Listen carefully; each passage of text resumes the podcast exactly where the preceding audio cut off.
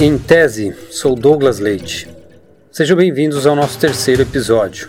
Esta é uma série que busca entender como a trajetória de vida de um cientista influencia a ciência que ele produz.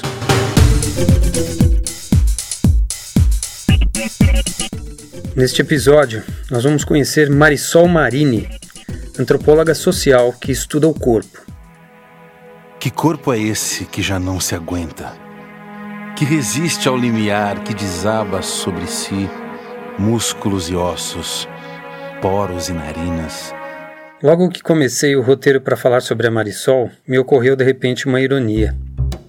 Em 15 de fevereiro de 2016, dia em que a ouvi pela primeira vez, ela era apenas uma voz, sem corpo presente. Uma voz que ganhava corpo por causa da sua determinação, pela precisão característica de quem conhece muito sobre aquilo de que fala. Participávamos então de um workshop do grupo de estudos interdisciplinares em ciência e tecnologia na Unicamp. Marisol intervinha no evento por Skype, pois cumpriu uma parte de seu doutorado fora do Brasil. Questionada sobre os aspectos de sua vida que influenciam a ciência que produz hoje, Marisol iniciou seu relato na infância, não sobre aquilo que a rodeava, mas aspectos característicos de sua personalidade e como as pessoas ao seu redor a enxergavam. Quando eu era criança, é, as pessoas me falavam que eu era muito dramática e que é, eu chorava com muita facilidade, né? Então tinha assim uma piada na família. Eu sou filha caçula e sempre convivi com muitos adultos, com pessoas muito mais velhas. Então eu não sei o quanto isso de fato é, me marcou e me influenciou, mas o fato é que na minha adolescência, é, quando, eu tava, quando eu entrei no ensino médio, eu resolvi procurar é, escolas de teatro, lugares para é, estudar teatro em Jundiaí. É, eu era muito curiosa mesmo, né? Então já tinha feito danças, karatê, já tinha é, estudado pintura enfim, que foi mais ou menos no mesmo período que eu comecei a fazer teatro. Quando experimentava formas de dar vazão à sua expressividade, Marisol tomou os primeiros contatos com os autores que determinariam as suas escolhas como cientista. E no teatro eu li primeiro o é, Viagem a Ixtlan, do Carlos Castanheda. E eu fiquei muito encantada com a leitura, né? E fiquei muito envolvida e fiquei pensando, nossa, tantos ensinamentos do, do mestre me interessavam muito porque eu tinha, acho, uma busca pessoal, individual, né? É, interior, talvez, né? De, de compreender o meu mundo interior. Que aquilo, de certa forma, me fez com que eu me identificasse mas também é, por essa relação antropológica de pesquisa, né? E nesse contexto do grupo de teatro do qual eu participei, é, a gente leu O Poder do Mito, do Campbell, que era um antropólogo, historiador, que dedicou a sua carreira a estudar mitos. É, e foi outro encantamento para mim, né? E aí, é, quando eu estava decidindo o que ia prestar como no vestibular, é, muito afetada por essas leituras, eu pensei, quero ser antropóloga. O enfoque sobre o corpo assumia uma nova perspectiva para Marisol. Embora eu gostasse muito dessa pesquisa corporal e, e, e da ideia de emprestar o meu corpo para outras personagens, acontece que a prática em si, né, a coisa de estar no palco, né, enfim, essa ideia é, não me animava mais muito depois de um tempo. E aí eu percebi que o que tava, o que me motivava mais era a reflexão mais filosófica, era o acesso a, a, a um pensamento ao qual eu também não, não tinha acesso, mas que abria muitas dimensões para mim e para o meu mundo interior e para as questões é, que o teatro grego, que a mitologia e, e esses estudos então trouxeram para minha vida. Eu te convido por um momento a refletir sobre seu corpo. Quais são as primeiras observações que vêm à sua mente? Estética? Sexualidade? Saúde corporal, talvez? Agora pense, por qual razão essas foram as características escolhidas por você? Essas formas de entender o nosso corpo, que parecem naturalmente comuns a todas as pessoas, foram exatamente o que Marisol buscou entender. Então, tentando delinear um objeto de pesquisa, eu sabia que eu tinha esse interesse no corpo enquanto uma categoria sociológica, antropológica, né? E aí essa ideia de desnaturalizar aspectos que pareciam que eram naturalizados pareceu muito interessante, né? E ao mesmo tempo também as leituras de teóricas feministas e dos estudos de gênero, também nesse sentido de desnaturalizar conceitos e categorias, enfim, e modos de existência que eram muito naturalizados, como da ordem do biológico, né? Me interessavam e ao mesmo tempo eu ficava a partir dessas leituras e desse campo de reflexões, é, ficava tentando então definir uma temática é, que passasse pelo corpo, né, que tivesse o corpo como objeto de pesquisa. E aqui então o ciclo se retroalimenta. A Marisol, cujo corpo foi sendo construído dentro de expressões e entendimentos sociais, agora se volta para a sociedade como cientista, para buscar questões sobre o corpo que precisam ser respondidas sob uma metodologia socialmente aceita e valorizada. A ciência, uma construção social empenhada em melhorar a sociedade. Olhando então para o mundo, né, para o que estava acontecendo, para os assuntos que ganhavam algum tipo de repercussão publicamente e tendo em vista os meus interesses de pesquisa, eu encontrei essa temática dos transtornos alimentares, da anorexia e bulimia, que se transformou depois mais efetivamente na minha pesquisa de mestrado mas que foi o que me motivou, num primeiro momento, na iniciação científica, pensar sobre alimentação, sobre orientações nutricionais, né? Me vinha, eu tinha essa ideia de, de um certo conflito nos discursos que circulavam na sociedade, que era, por um lado, um excesso de comida, um excesso, uma fartura e uma valorização da alimentação e por outro, mas ao mesmo tempo uma completa recusa à gordura e à obesidade. Enfim, o dilema de lidar com isso, que era o que desencadeava em questões alimentares como os transtornos alimentares, me levaram então, num primeiro momento, a fazer uma, uma pesquisa de iniciação sobre orientações nutricionais em revistas voltadas para o público feminino. Depois eu fiz uma segunda iniciação científica que tentou articular o discurso, os discursos né, presentes nessas revistas, com as quais eu já tinha investigado, com discursos presentes em blogs pró-anemia, né, que era um movimento que tentava legitimar a anorexia e a bulimia como estilos de vida e não patologias. Então me interessava pensar nas aproximações possíveis em, entre esses discursos e o que que o discurso considerado patológico de pessoas ah, diagnosticadas com anorexia e bulimia, o que que diziam esses discursos, né? De que modo eles refletiam é, orientações que eram legitimadas médic, em termos médicos, né?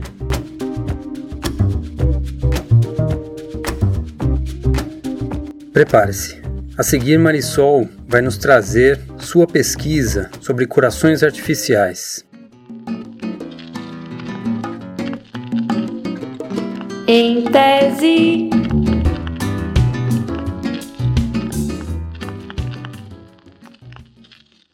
O coração para Marisol emergiu como um chamado. Um dispositivo tecnológico toma seu lugar e muda a vida da pessoa a ele conectada. Em sua pesquisa científica, Marisol decidiu então que seguiria o coração. Quando eu terminei o mestrado, eu já estava interessada em teóricas, teorias que estavam trabalhando com materialidade.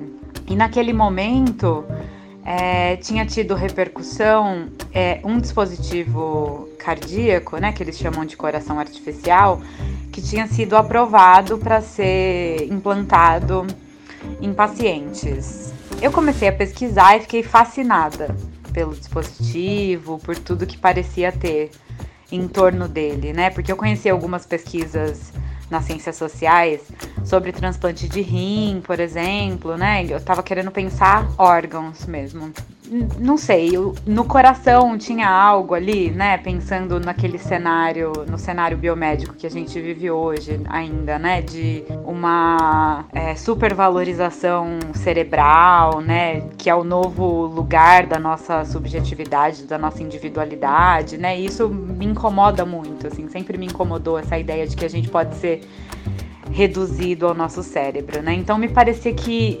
investigar o coração poderia ser um bom contraponto. E aí me aproximei dessa rede de pesquisadores que estavam engajados nesse projeto comecei a participar dos testes de laboratório, né, dos testes de bancada, com os primeiros protótipos dos dispositivos. E eu comecei a acompanhar o andamento de outros projetos em outras fases, né? Então depois eu, eu acompanhei pesquisa experimental com dispositivos que já tinham passado pelos testes de bancada, é, que me levou a assistir a cirurgias com porcos. E tudo isso foi me abrindo muitas temáticas de pesquisa inesperadas e é, como era uma pesquisa multissituada e que me levou para outros campos muito diversos, eu fui encontrando outras temáticas que me permitiram explorar também essa fronteira entre humanidade, que também me interessava desde o projeto inicial. Seguindo o coração, Marisol transformou sua pesquisa em filme.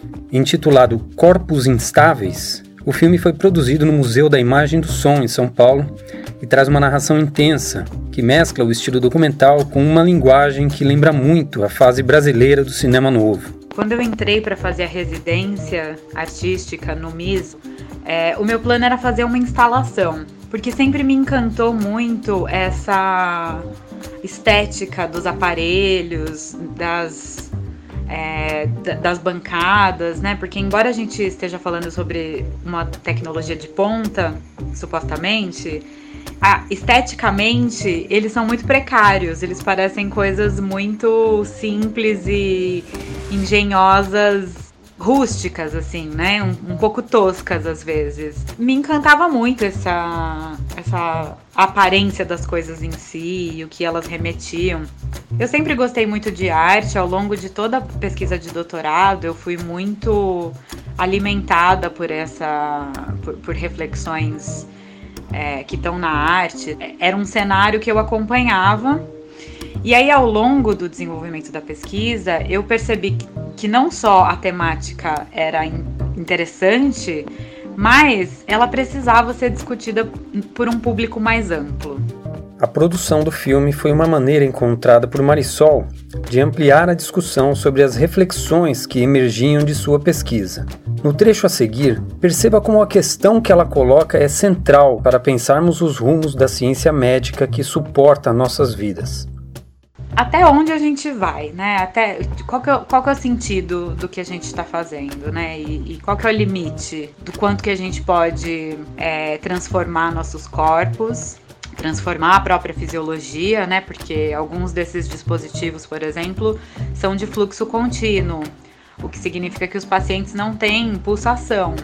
E a nossa fisiologia, né, desde o nascimento da primeira célula cardíaca, ela já é pulsátil.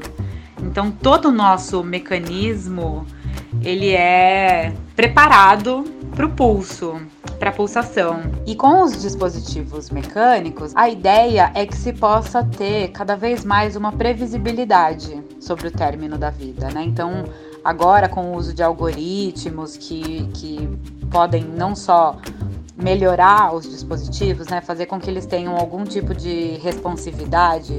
E aí essa questão que se colocava, que era um controle sobre o fim da vida, é, um esforço em prolongar vidas, começou a me perturbar no sentido de que eu achava que falar sobre a morte era algo que a sociedade precisa fazer, né? Não, não são só os cientistas que precisam debater isso. Então, o filme vem desse intuito de levar para um público mais amplo reflexões que estão no campo da ciência, da produção tecnológica. O propósito era despertar interesse para algumas questões que são muito delicadas para gente, né? Eu acho que a gente está num registro cada vez mais que a morte é apagada da nossa visão, né? Então a gente, as pessoas morrem nos hospitais, não dificilmente morrem em casa.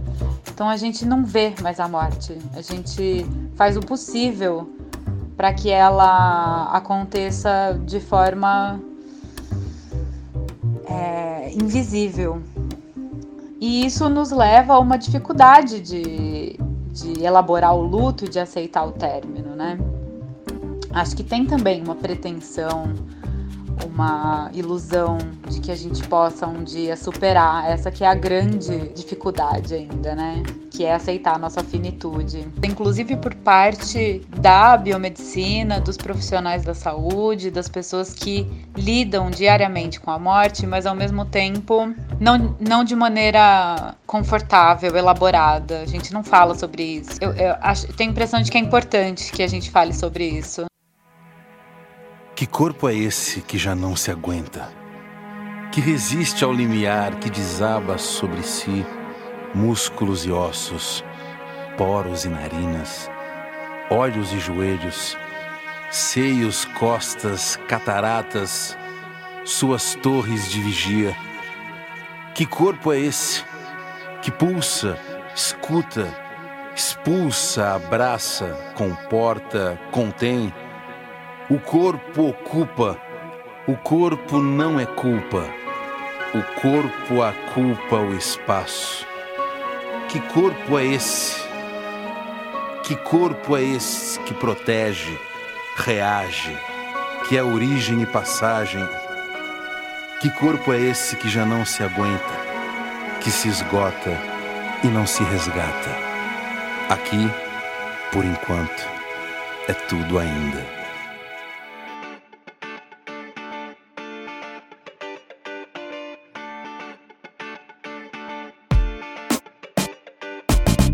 Atualmente, Marisol Marini é pesquisadora de pós-doutorado no Departamento de Política Científica e Tecnológica da Unicamp. Você pode acessar toda a produção científica da Marisol a partir de seu currículo na plataforma Lattes, em lattes, com dois t's, .cnpq.br.